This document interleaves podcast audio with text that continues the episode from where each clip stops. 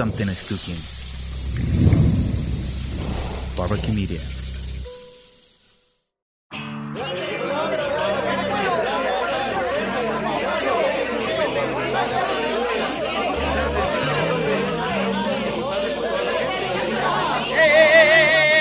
Nada es personal. Tratemos de encontrarnos, respetémonos. Bienvenido usted a este espacio de discusión, de tolerancia, de respeto. Conozcámonos, dejemos atrás las ataduras que nos han amarrado durante tanto tiempo y aprovechemos la oportunidad para vernos frente a frente. Bienvenido, anímese, súbase conmigo a este vehículo que es nada personal. ¿Qué tal amigos? ¿Cómo están? Mi nombre es Max Santa Cruz y les doy la bienvenida a un nuevo episodio de Nada Personal. Es un verdadero gusto estar con ustedes de nueva cuenta y eh, hoy voy a disfrutar muchísimo esta entrevista, este episodio, este momento de reunión con una persona a la cual eh, quiero como amigo, admiro como profesional pero sobre todo le reconozco eh, calidades muy importantes como ser humano. Ustedes van a ir conociendo que lo que estoy diciendo se va quedando corto en la medida en que vayamos avanzando en nuestra plática y le quiero dar la bienvenida y el agradecimiento por estar con nosotros en este momento, en este episodio, al licenciado Juan Carlos Sandoval. Muy buenos días, muy buenas tardes, muy buenas noches, en donde sea que se encuentre, si es en Corea o es en Guatemala, no importa. ¿Cómo está usted? Hola Max, me voy a, tomar el atrevimiento de no decirle licenciado Santa Cruz. No, por favor, Max. por favor. Y no, para mí es un, verdadero honor estar, estar con usted, sabe, de mi respeto y de mi aprecio. Igualmente, mucho cariño el que se te tiene, Juan Carlos. Eh, y la verdad que un reconocimiento permanente, en serio, a tu labor periodística. Eh, yo cuando identifico o cuando me pregunto o cuando comento con alguien más, y lo digo en serio, sobre quién asocio con la ética profesional y el primer nombre que se me viene a la mente, por supuesto hay otros tantos, pero que se me viene recurrentemente a la mente es el de Juan Carlos Sandoval. Es una persona que desde que he tenido la oportunidad de conocerte he identificado tu calidad y tu entrega y amor y esa pasión espectacular que se entrega al periodismo, porque hoy en día muchas personas eh, tienen colgado del cuello un gafete de periodista, pero para llegar a eso se necesita ganárselo. Y creo que Juan Carlos Sandoval se lo ha ganado y todavía sigue poniendo mucho más en alto esa noble labor del periodista que es tan importante en nuestro entorno. Yo le agradezco los conceptos, Max. La verdad es que yo creo que eso surge principalmente de porque yo hago lo que siempre soñé hacer. Y que lo más. Y lo amo profundamente. He dedicado mi vida a esto. Y me ha tocado vivirla. Yo siempre le, le digo a los muchachos que yo comencé en, este, en esta profesión como asistente B ve por las aguas, ve trae unos chicles, ve cómprate un café. Créeme que no es únicamente patrimonio del periodismo, yo también fui asistente en ah, otras funciones, en otras áreas. Yo para poder tener acceso, por ejemplo, a, las reuniones de editoriales donde se tomaban las decisiones importantes, donde se veía la línea editorial, pues tenía que llevar el café, ¿no? Tenía que tener alguna excusa porque no tenía ni, ni el expertise, ni los galones para poderme sentar con, con esos señores. Donde, con las vacas sagradas. Hombre, ¿qué le digo? Con, los señores de, de, los nombres rimbombantes, yo no, pues, no tenía cómo. Entonces serví el café. Entonces yo decía, ¿sabe qué? A mí no me pesa en nada servir el café y me deja oír. Sí. Y así aprendí. Aprendí eh, un poquito de todo. Aprendí en la cancha, aprendí en la calle, aprendí en los bochinches. Porque hay una multitarea a partir del periodismo, pero ¿qué es lo que lleva a Juan Carlos a estudiar periodismo? ¿Dónde nace eh, esto? Porque vamos a hablar después de, de, este, este, este, personaje tan importante, por supuesto, en la vida de cualquier persona como es el padre. Pero en tu caso es, es una persona que marca tu vida. Totalmente.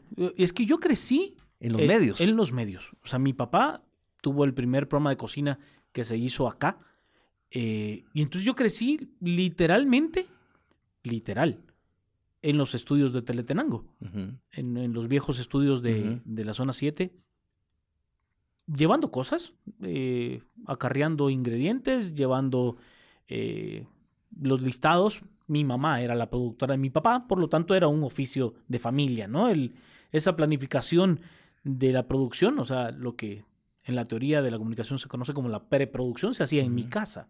¿no? el cortadito de la verdura, el empaque de los toppers. Todo, Iba, todo iba en toppers, todo ya iba cortado. Ya, entonces mi mamá se enojaba mucho, ¿no? Decía, pero ¿y vos qué haces? Si yo lo hago todo, yo pico la verdura, yo hago las cosas que hablas, yo les las escribo. Sí, hacer la parte que yo hago, ¿no? Hablar las voces, a ver si podés. ¿Quién cocinaba en la casa? Mi papá.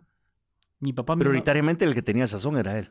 Sí, mi mamá en realidad es una ejecutiva, adelantada a su tiempo, ¿no? Mi mamá era de traje sastre, de, de tacones de 14 centímetros, de prendedores de plata, eh, una mujer muy dura eh, en cuanto a la forma de, de actuar. En cambio, mi papá era un hombre mucho más relajado, un hombre de mucha lectura, eh, de guayabera, de ho- hombre suelto, de, de plática distendida. Entonces, ¿Qué es lo que se necesita para los medios? En este caso era la, la figura o la, la persona indicada para poder llevar un, un tema de cocina. Sí, además, un hombre con, con una cultura Carisma. general exquisita. O sea, cuando usted habla con una persona que tiene ya... Se ha perdido el valor de la cultura general, Max. Y de la buena plática. De la buena plática, ¿no? La- Derivada de eso. ¿no? Sí, porque como la gente pues prefiere cosas muy cortas, muy comprimidas, ¿no? muy, muy de tweet, el, el poderse sentar y disfrutar del, del conocimiento de alguien, ¿no?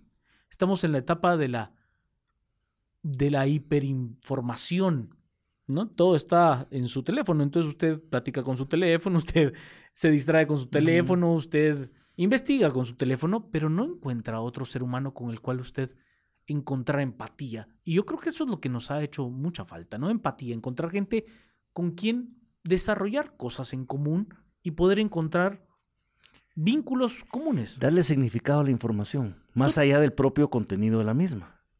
Y es que hay dos partes en ese sentido, Max. Una parte es lo que usted se informa, pero la segunda parte es más compleja, es lo que usted Lo se forma. Y lo que uno entiende. O sea, cuando usted Sí. se forma, deja solo de informarse, usted ya tiene un contenido que usted está procesando para hacerlo útil. Y hay que ver también, eh, bueno, y, y después quiero rezar a lo, a lo de tu papá, pero hay que ver también de que eh, somos personas que nos hemos vuelto muy cómodos a no procesar criterios propios, sino a tomar criterios ya digeridos por alguien más como verdades en su momento casi que de peso y absolutas. Y, y de repente caemos en el error de, de poder entender esto como, como que ese es el lado donde tengo que caminar. Y la información la hemos visto por lo menos aquí en Guatemala en los últimos cinco años que vamos a, a- transitar por eso más adelante, pero, pero le hemos visto que, que nos ha llevado al, al rato a, repetir eh, verdades, entre comillas, que re- realmente son verdaderas, pero aberraciones de- de- del, del contenido. Hay, hay un poco de todo, Max, o sea, hay un poco de todo. Guatemala es un país muy complejo y yo sí algo extraño de, de este país es la posibilidad de volver a tener el honor como un elemento transversal de la vida. ¿no? Hemos tenido durante los últimos, las últimas décadas quizás, una transformación al valor de lo que tengo y no de lo que soy. Y entonces, quizás porque yo crecí bajo un esquema absolutamente familiar, donde lo que usted heredaba, usted hereda y usted conserva y usted lucha es por su nombre, por su buena reputación, para porque el amasar la fortuna, si esa fortuna no es bien habida, tiene poco valor, si no es que ninguno. Y es que cuando te escucho, y sin duda me regreso en el tiempo a los momentos del programa de tu papá, yo lo veía, yo te lo comenté, yo lo veía. A mí me gustan los programas de cocina, pero no cualquier programa de, de- de un chef o una persona cocinando, la forma en que se presentaban las cosas. Y te digo esto porque esto no me deja, o sea, me, me deja a mí, por supuesto, un sentimiento de nostalgia Claro. sobre, sobre, sobre lo que lo que era antes y lo que es ahora, con sus virtudes actuales y con sus virtudes en el pasado, pero me gustaba la sinceridad de lo que yo escuchaba. Eso para mí era un elemento fundamental porque creía lo que me decía. Claro. Hoy en día la gran duda existe casi permanentemente, por supuesto, a excepción de los interlocutores que son creíbles, y por eso señalaba yo al inicio de esta plática sobre la credibilidad que has logrado ganarte un espacio del periodismo que- en donde es tan difícil. Yo creo lo que me dice Juan Carlos Sandoval. Y eso, y- se, y eso se gana, Juan Carlos. Sí, Max, y, y, a ver, sí se gana. Y, es el gran baluarte que uno tiene. Porque, Es tu gran fortuna. Totalmente. Sí. O sea, más allá de, de lo que usted pueda acumular en lo monetario, lo que usted, en lo que usted invierte su capital es en ser creíble. Estamos en, en esta etapa de la posverdad, ¿no? De lo que le hablan. Mire, es que lo que usted está diciendo no es cierto. No. Lo que yo vi fue lo que relaté. Y lo relaté con la mayor precisión que pude. Por supuesto, hay elementos de emoción que te pueden en su momento ganar, pero mantener la objetividad del relato es fundamental. Yo le Y, a- y te han tocado momentos durísimos en donde podemos hablar desde el reportero X, desde la parte del volcán de fuego, hasta recientemente las, las, las- las expresiones de la plaza, por mencionar Cu- algunas tantas. Cuando, cuando a mí me toca, por ejemplo, en la, la muerte de- del reportero X en el Jueves Negro. Yo estaba joven. eh, y cuando llega a ese punto donde usted... Hay cosas que usted ve, que relata, y hay otras cosas que usted percibe Ok. ese percibir es una necesidad donde usted dice, es que eso no es objetivo, la percepción no es, no es objetiva. Sí, pero cuando usted ve a un tipo y lo ve a los ojos, Sí. y usted ve la, la furia que tiene, el hecho de, de estar determinado a cualquier cosa, usted no, no deja de, de- de relatarlo, de verlo.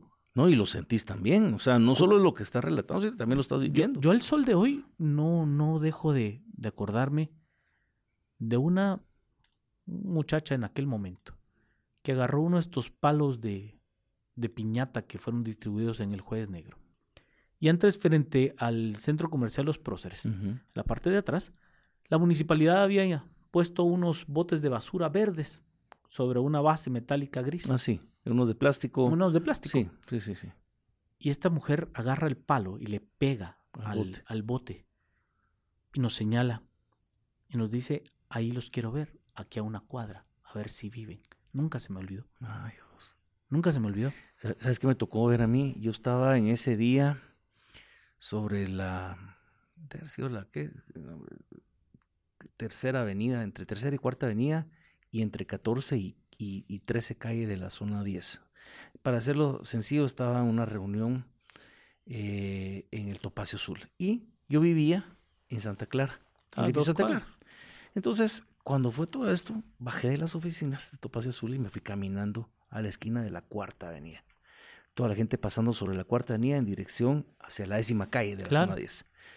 Me llamó la atención algo. Eh, lo he compartido con algunas personas. Vi- veo una columna de unas 8 o 10 personas caminando. Podrías decir en el estereotipo del perfil del- de la persona, el campesino, con una gorra, Claro. una chumpa, pero me llamó la atención algo. Todos caminando en fila. Sí. Y en fila caminan o la guerrilla o el ejército. Y, y yo le, voy a decir una cosa.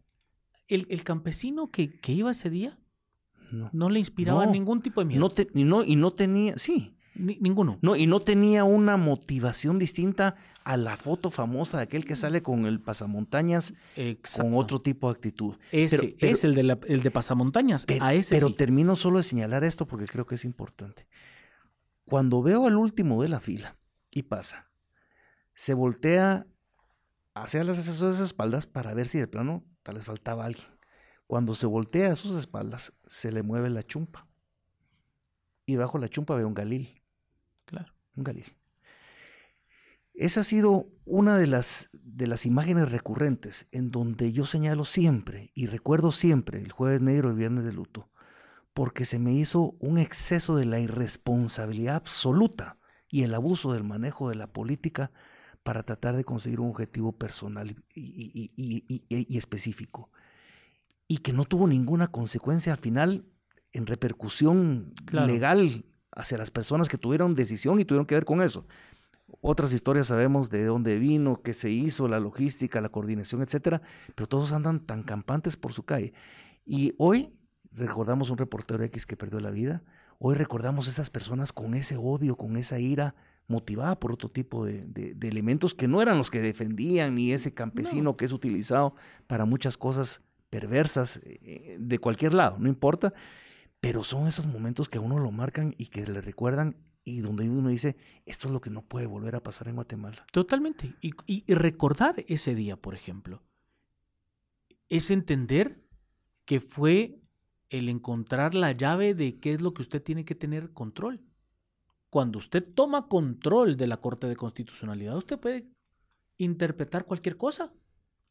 Y eso fue lo que pasó ese día. Sí, O sea, a tal punto que la misma corte, la siguiente corte, Sí. le dice, miren, nosotros desconocemos lo que dijeron los señores de la Sí. anterior corte. sí.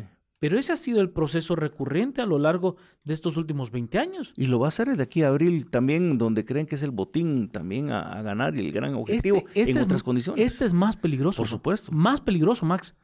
Porque el retraso en, en la elección de Corte Suprema de Justicia y salas de apelaciones, lo que va a hacer es que usted contenga En un embudo. un embudo. Sí. Y entonces quien tenga el poder político va a controlar el poder judicial. Ujú.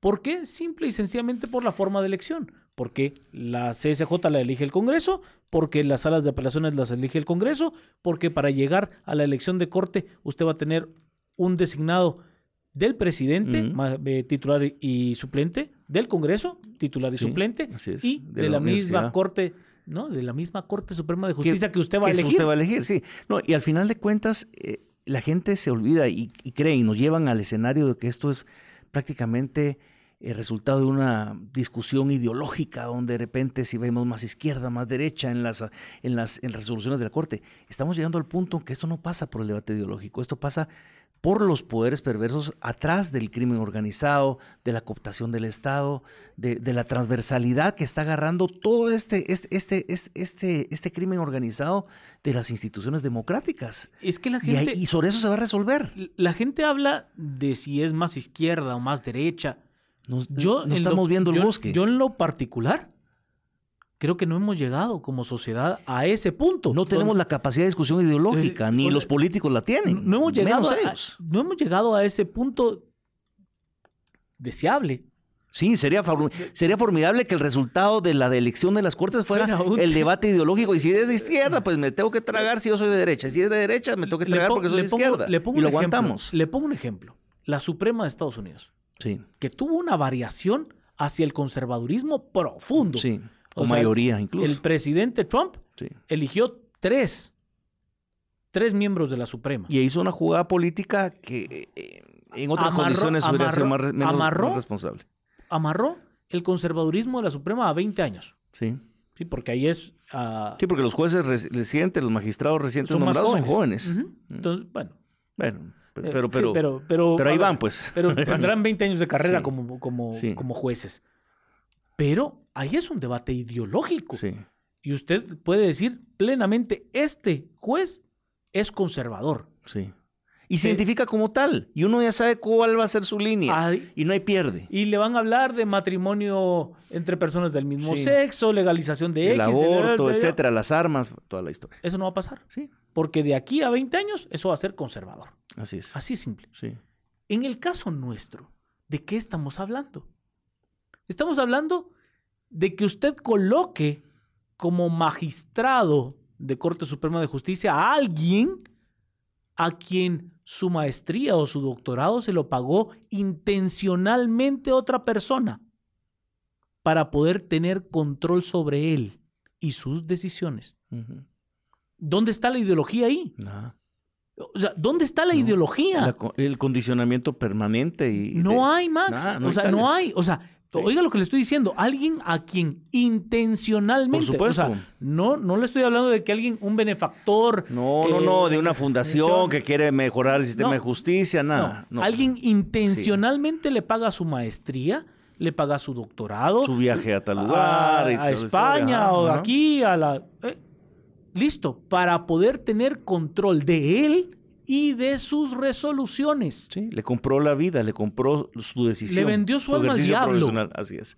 Y ese diablo a veces se reúne con estas personas Claro. y abiertamente Y eso debería ser motivo suficiente como para decir, señores, estas personas no son idóneas para poder ni siquiera ser contempladas más allá de los elementos jurídicos y de los análisis de calificación en tablas de, de- de- de- de valorización, etcétera. No funciona ¿En, así. en qué tablas? No, O sea, sí, es una- es- es- es un una farsa, show, es, es una una farsa. Max. O sea, la tabla ponderada nos va a decir que X. No. O sea, resulta que entonces la marca mínima es 65, porque yo hago mis cuentas de que Max va a sacar Sí. 66. Sí, voy a jugar. Entonces, no, pero entonces está muy justo. Entonces, mejor, ¿sabe qué? La marca mínima es 62. Y, y sí, no, y si no, eh, porque a mí me gusta como la letra, entonces le subo tres a este la letra y la otra, la letra del otro no me gusta, le bajo tres. Totalmente. Es Pero- una payasada. Pero pues. no, pero no hay. Y sobre esos y criterios estamos estableciendo nuestras instituciones democráticas. Totalmente. Pero, ¿a dónde vamos? ¿A Porque dónde- funciona a para la gente que lo quiere. Pero le voy a decir una cosa. Es, es tan no ideológico el tema, tan no ideológico el tema, que aquellos que se definen como la izquierda quieren solo impulsar a sus jueces. Sí. Y aquellos que se definen como la derecha quieren impulsar solo a sus jueces. Quiere decir que nadie está impulsando a los mejores, sino a los míos. ¿Por qué los míos van a ser mejores que los tuyos? O sea, Porque, es, porque piensan igual que yo. Es que no son los elementos. Hay temas de valores universales que hablaba Claro. sobre la honorabilidad, la credibilidad, el respeto, la palabra empeñada, la honestidad, que no deberían de pasar por, la, por, por el, el filtro ideológico, sino sobre la parte de la calidad del perfil de la persona. Totalmente. Fin de la historia. Totalmente. Si es ateo, si es católico, si es cristiano, no importa.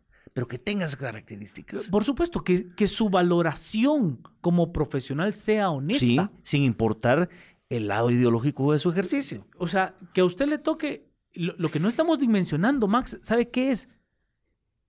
El riesgo que tiene nuestra sociedad al entrar en esa dinámica. Estamos hablando de que va a haber gente que tenga el poder de meterlo preso, acabar con su libertad, acabar con sus bienes. O sea, porque resulta de que a usted lo pueden acusar falsamente de cualquier cosa y con un sistema cooptado no va a haber forma en la que usted como ciudadano se pueda defender porque las instituciones no están para usted, están en manos de alguien selectivamente. Es amarrarle una cadena de salchichas a un perro en la cola. Totalmente. O sea, entre sí se va a devorar el sistema y vas a ser víctima de esto. O te incorporas o te morís. Y uno, usted es el eslabón, usted como ciudadano, es el eslabón más débil que hay. Usted deje de pagar impuestos un día Sí, y vamos a ver cómo le llega su notificación de omiso por la SAT. sí. Y usted tiene mil problemas. El sistema, a veces cuando uno lo ve de, de ciudadano a pie y dice, bueno, yo estoy pagando mis impuestos, cumplo con mis responsabilidades. Y el sistema funciona para quien incumple con todo lo que yo sí cumplo. Claro. Pero yo que trato de cumplir es el que me lleva a la fregada, me paran, no sé, me tratan de, lleva- me- de llevar tal, tal, tal cosa. O sea, es, es bien complicado tratar de ser bueno, entre comillas, en un sistema donde lo que se privilegia es, entre comillas también, al vivo, al, al que, al que metió la mano haciendo el gol. Claro. Pero Lo estoy mencionando no, no por, por, por burlarme de Maradona, no. Eso, al que penquea a la novia y después le dan un contrato nuevamente para seguir jugando fútbol. Es que, es que no puede ser. ¿Dónde estamos distorsionando los valores para que podamos aceptar como buenos lo que nos están presentando? Es, es una basura. Estamos, estamos en tal punto donde yo no, no me considero un libertario ni por cerca, pero Ayn Rand tiene una, una expresión, ¿no? Donde la honradez es un autosacrificio. Usted determina que como sociedad está perdido. Cuando eh, ser honrado es un autosacrificio, es que de verdad estamos mal. Estamos mal. No, no vamos a ningún lado. Estamos mal. Porque usted no hace las cosas.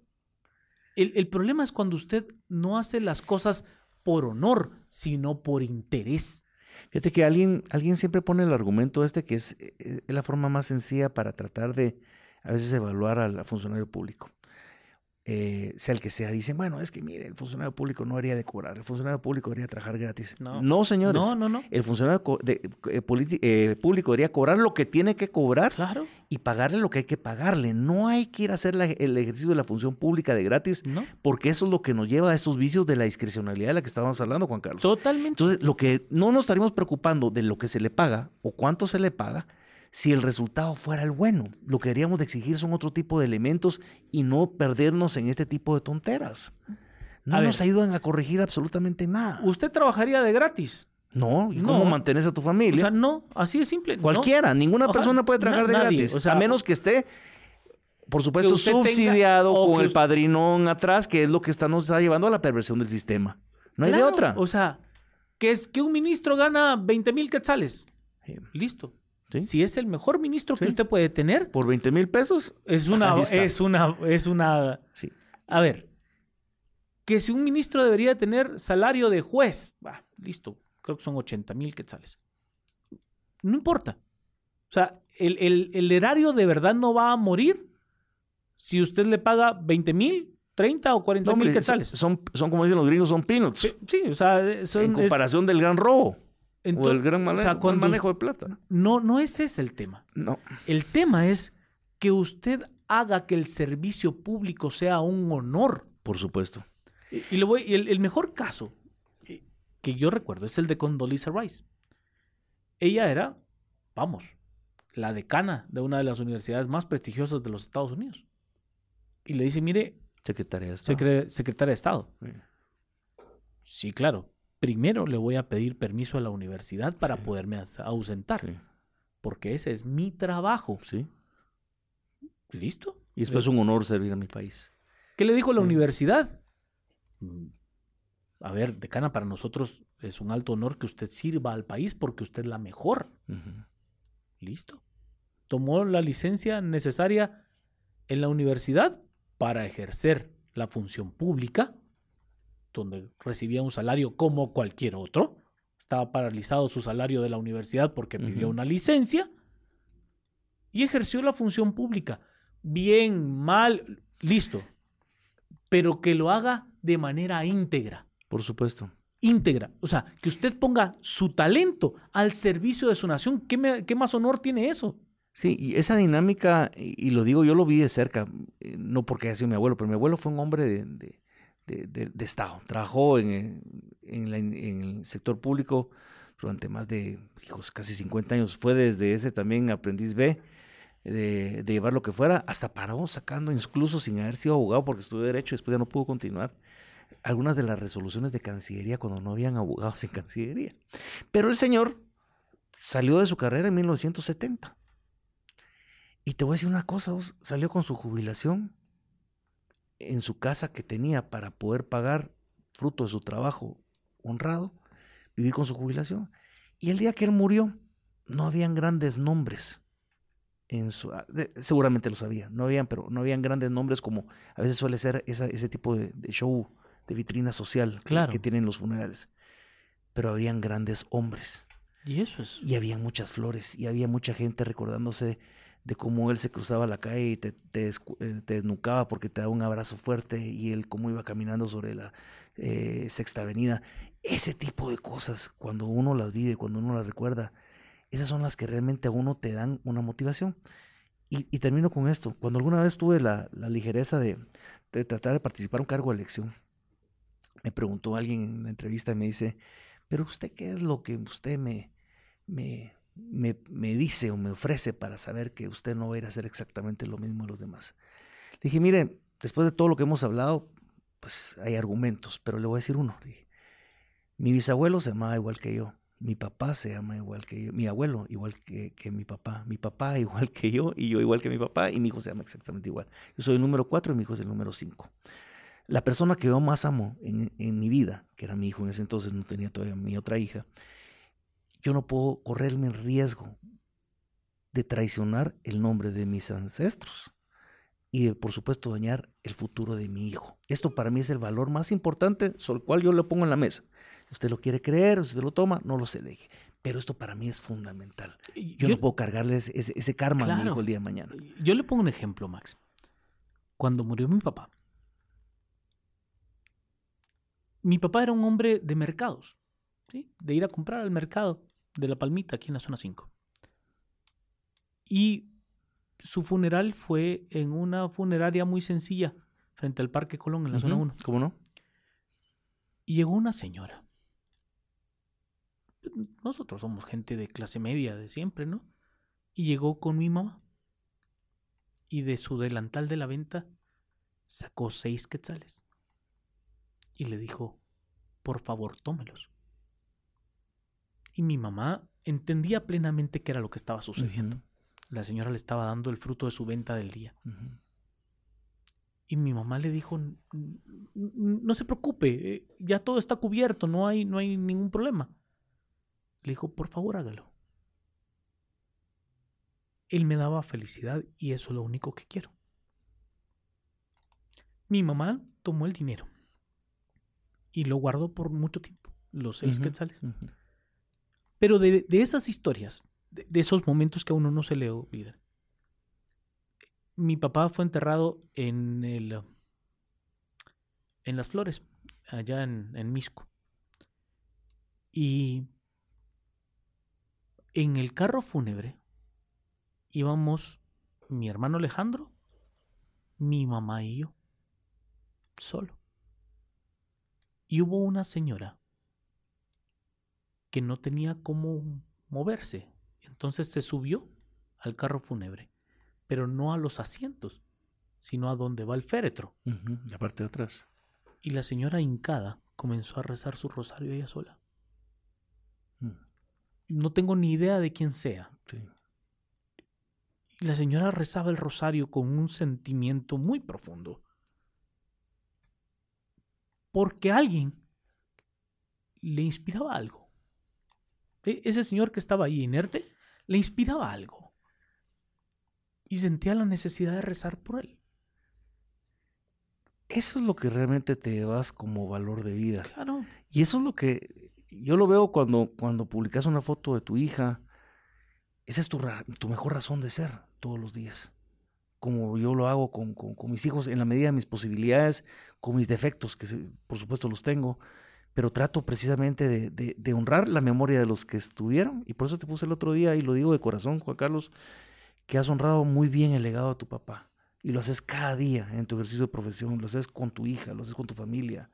Eh, eso es lo que yo realmente valoro y eso es lo que me permite a mí entender y valorar todavía que la persona que tengo enfrente o la persona con la que trabajo es la persona con la que yo quiero estar, con la que yo me atrevo a, a ir hacia enfrente porque es la persona que me genera los valores, los principios de los cuales yo he sido formado. Y esos son los que yo debería exigir al resto de las personas si queremos construir esta Guatemala distinta.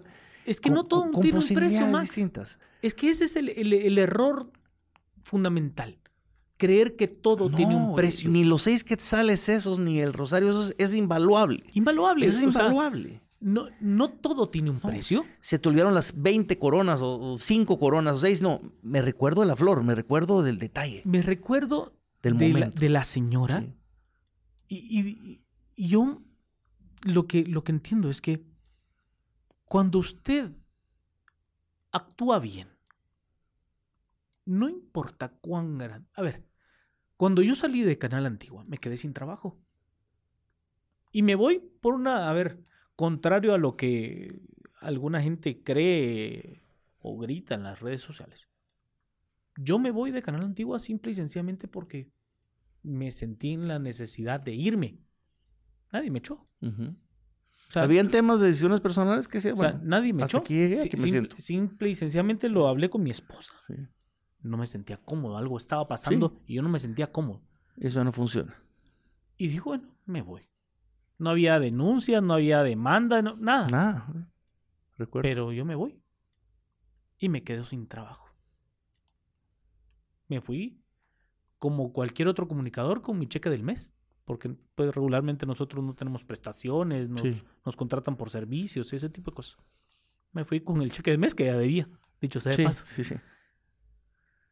Y para tener trabajo, lo primero que pasó es que me llamaron mis amigos.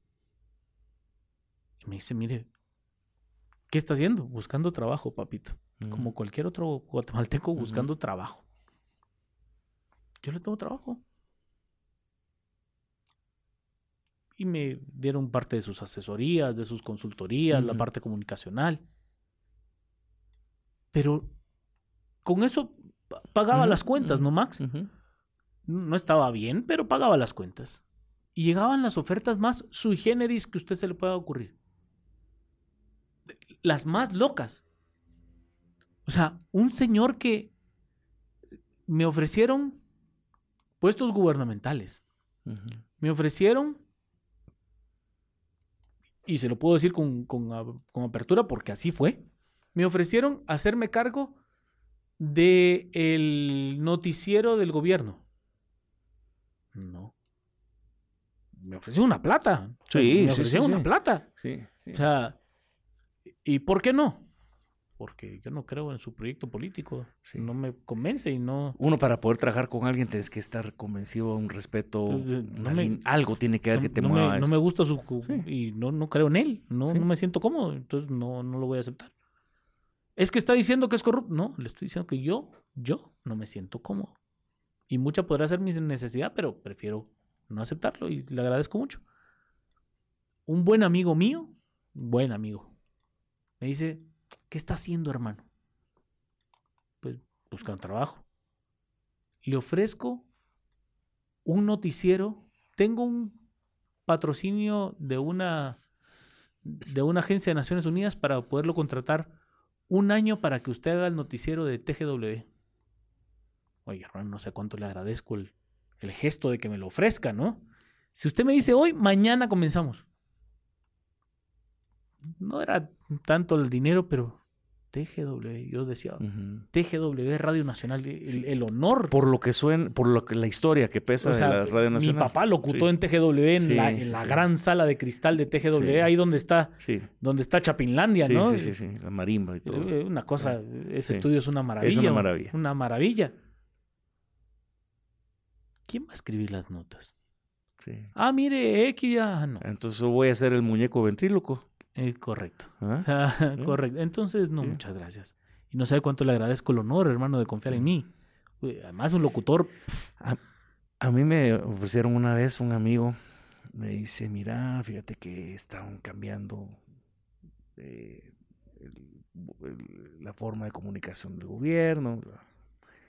Eh, de la lista larga llegaste a la lista corta. Hombre, Ah, qué honor, ¿verdad? hombre, Sí, gracias. o sea, primero ya, ya cuando empezás a creerte que ese proceso existió, ya estás mal. Sí, no, ya estás mal. Sí. O sea, nunca existió el proceso. Sí. Ah, pues muchas, muchas gracias. Fíjate que sí, que va a esta persona y queríamos ver si a vos te conviene. Le dije, mira, yo quiero decirte que yo no voté por tu presidente. Yo no voté por esta persona. Segundo, te quiero decir de que eh, a mí me gusta mucho, me apasiona trabajar por Guatemala, muchísimo. Pero es más fácil conseguir una persona que te hable bonito frente a un micrófono y diga lo que tenga que decir a alguien que de repente te pueda ayudar en la parte estratégica si va a ser escuchado para poder mejorar el tema de comunicación. Claro. Son dos historias distintas. Pero te digo esto porque yo sí algo he aprendido en mi vida y eso le pasó a mi abuelo. También aprendí y me lo decía siempre, él toda su vida fue cancillería, pero me decía que es que hay que estar tan seguro de lo que uno ha hecho, en la posibilidad del cariño y el esfuerzo que uno le ha puesto, que uno no necesita sobarle la leva a nadie, Totalmente. nadie, porque el tema del, del, del orgullo, el tema del orgullo no malentendido, el No, orgullo no, no. Como, como, como un valor. Es, es Eh, que el, el es- orgullo, es el orgullo es, es, es- es válido. El ego, el ego es otra Pero cosa. mira, y yo, y yo veía realmente personas en ese quehacer de la política, porque yo también tuve 17 años de administración pública y veía que muerto el rey, viva el rey, y cómo las personas que, incluso a mí me, conmigo pasó, siendo secretario privado de la vicepresidencia, eh, tres o cuatro o cinco días antes de la entrega del cargo, tenías todavía la gente cada vez más disminuida de las AAS, que todavía licenciado, ¿cómo está? Adelante, porque le ayudo, que no. Nomás terminó el procesito un poquito antes, el palo, la maceta o la escoba eran la misma historia. Y es así, ¿verdad? Porque están haciendo el rey. Exactamente. Y hay gente que no entiende lo efímero que son situar tu vida alrededor de ese tipo de cosas que, que- que no van a existir más, más pronto que tarde. Y que la gente que cree que nació subiéndose en un helicóptero y que entonces ya se volvió parte de tu dinámica normal, es una mentira y es un engañagentes hacia sí mismos. Es que el problema es creer que no hay mañana, Max. Sí. y- O, sea, y- cuando usted construye vive ese momento, Pero ¿no? cuando, vive, cuando vive ese momento, ¿no? Ese- esa idea de que yo no voy a ir a tal lado si no es en helicóptero. Sí. Entonces, pero... O yo no tomo si whisky, si, si no es whisky, el es el que me gusta. ¿va? Sí, sí. eh, eh, Como que, es más, hasta la broma clásica del reloj de nuevo funcionario, que era Claro. aquel dorado, con, con, hasta falso, pero no importa, ¿va? tiene que ser dorado, con algunos brillantes y mí- que, te da cierto estatus que no puedes generar por otro tipo de, A mí de- el que, de siempre me, calidades. el que siempre me ha generado duda, y, y siempre le, le escribí una columna, le decía, y es la blindada de la impunidad. ¿no? Gente que llegaba en su auto Sí, normal, hombre, ¿no? sí. como cualquiera de todos nosotros, Sí. y de, repente ¡pum! la blindada. Sí, la blindada. Y entonces usted tiene... Y, con piloto. No, claro, Ah, y escolta. sí, O sea. Entonces usted tiene al, al pick-up atrás y a este compañero, eh, ya sabe usted, con el arma desenfundada todo el tiempo y uno dice, pero, pero si este señor yo lo conozco, sé quién es. O Por eso sea, es que funcionario que no abusa de su cargo pierde autoridad. ¿va? cla- ¿me entiende? Y Para entonces muchos de estos. yo decía, yo trabajé cinco años en TV Azteca y en TV Azteca se tenía una camioneta blindada. Entonces, y a veces entonces a uno lo mandaban en pick-ups, ¿no? A hacer de todo.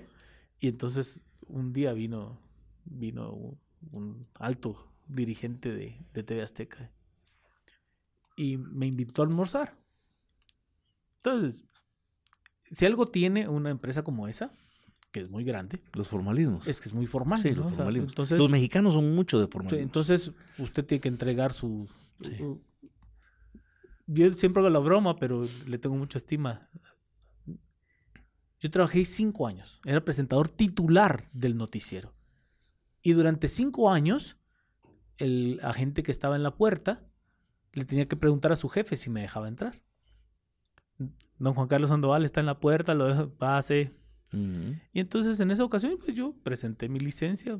Tenía que presentarla todos los días para por el tema del seguro. Entonces todos los días presentaba mi licencia para que me pudieran asignar un auto. Entonces yo dije, vamos a ir en un pick-up, ¿no? No, no, no. No, pues ¿cómo? ¿Cómo en pick-up? En la blindada, ¿no? Entonces yo decía, "Pero, ¿qué voy a hacer con esta cosa?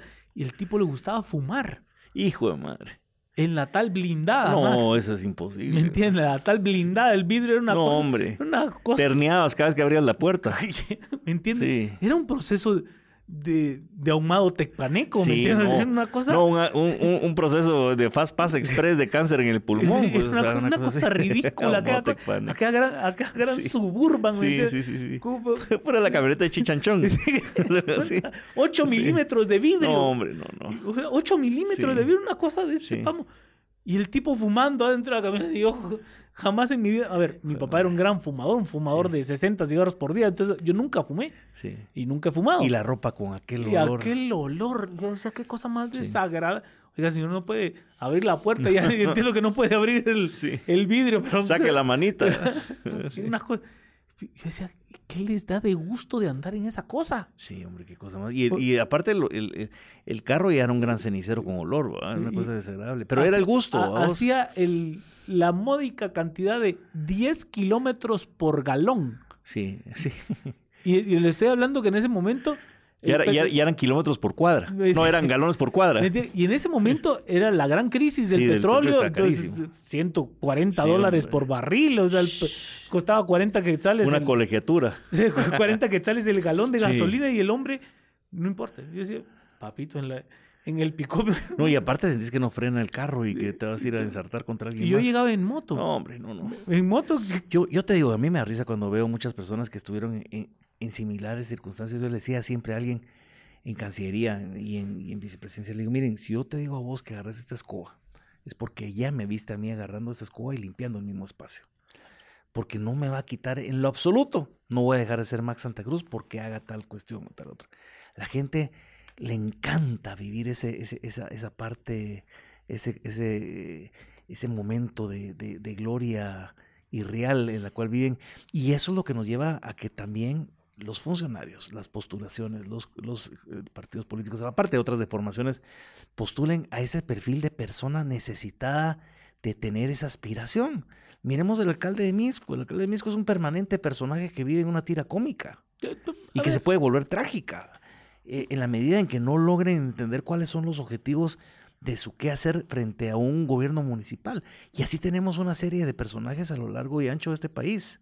Totalmente. O, o sea, es increíble. Yo, yo no entiendo. O sea, quizás porque pues mi condición de clase mediero pues no, no me hace entender qué diferencia hay entre ir en la blindada o ir en mi moto. O sea, los 200 centímetros cúbicos de mi moto son suficientes para ir a donde yo necesito ir. Sí. ¿no? O sea, y consume muy poco Sí. y... Y hasta, y hasta que nos ha tocado compartir en moto, y te digo, es rico agua- aguantar el aguacerito. Es sabroso. Es sabroso para el que no crea es rico. Y, hay, y- hay un proceso interesante, ¿no? Y cuando usted, porque maneja esas motos de, de, al- de al- de alto De alta valor, gama, de alta gama. ¿no? De alto valor, ¿no? Pero cuando Ah. usted encuentra un, una pequeña, un pequeño tapial, como se dice Sí. popularmente, pa- para pasar el aguacero con otro compañero que Es está en la- simpático, las historias se tejen a partir o sea, de eso. con, con otro compañero que está pasando la misma historia que usted, ¿no? O sea, esperando que, hombre, un poquito que baje porque está duro. Y no falta el compañero que pasa a 80 kilómetros por hora tirándole a uno todo el Hijo agua. de su madre. el- todo el agua sucia. Sí, sí, y hombre. Ah, el hijo de su madre. ¿verdad? Y usted, pero si me falta un poquito para llegar. Sí, hombre, no friegue, mano. no sea mala onda. Mi querido Juan Carlos, eh, el tiempo se diluye muchísimo como esa agua que nos pasan tirando y salpicando en, en, en las paradas esas de camioneta cuando estamos o paramos en, vamos en nuestras motos y pasan los carros volando al lado de uno. Yo quisiera que estas pláticas fueran mucho más largas y, y he tenido la suerte de repetir esto con, con, con, con algunos de nuestros invitados. eh, la mayoría de nuestros invitados ha quedado siempre corto el tiempo en nada personal. Yo siempre digo que, que tienen que haber partes 2 y partes 3 porque lo bueno por hablar no se restringe únicamente a un periodo de 45 minutos, 50 minutos, y más cuando la construcción del país de alguna forma nace de estas pláticas, así como la que hoy en día estamos teniendo sin una agenda, sin una línea eh, que nos permita dirigir la conversación. Y yo te quiero agradecer No, hombre, para profundamente que en esta honor. primera temporada de, de Nada Personal, haber tenido tu, tu participación, por supuesto agradecerte tu amistad. No, Eh, y, y animarte a que sigas construyendo país de la forma que lo estás haciendo todos los días, con la credibilidad, con el profesionalismo, con la honestidad con la que siempre desarrollas cada uno de, de- de- de tus momentos en el periodismo. Se agradece mucho, Juan Carlos. Creo que necesitamos más personas, cada una en diferentes ámbitos, precisamente haciendo lo que estás haciendo. Y es una fuente de inspiración para muchos. Así que yo te agradezco en lo personal como guatemalteco, como amigo, y te motivo a esto. Y nos tenemos que seguir platicando porque sin duda hay muchas más cosas que quiero yo descubrir alrededor de Juan Carlos Sandoval. no, hombre, Max, gracias. De verdad, para mí ha sido un, un enorme gusto estar aquí. Y ojalá, ojalá que, que Dios nos dé la, la oportunidad de volver a charlar. Si esto es. Hay muchos, y ahí podemos hablar de, de actualidad, de coyuntura. Vamos a tener la oportunidad Seguro. seguramente de hacerlo aquí en Nada Personal. A ustedes, muchas gracias nuevamente por acompañarnos en este nuevo episodio. Esperamos que hayan disfrutado de esta interesantísima plática como yo lo he hecho. Sin duda va a ser así. Y nos estaremos viendo hasta la próxima. Es un verdadero gusto. Mi nombre es Max Santa Cruz y estoy con ustedes en la próxima.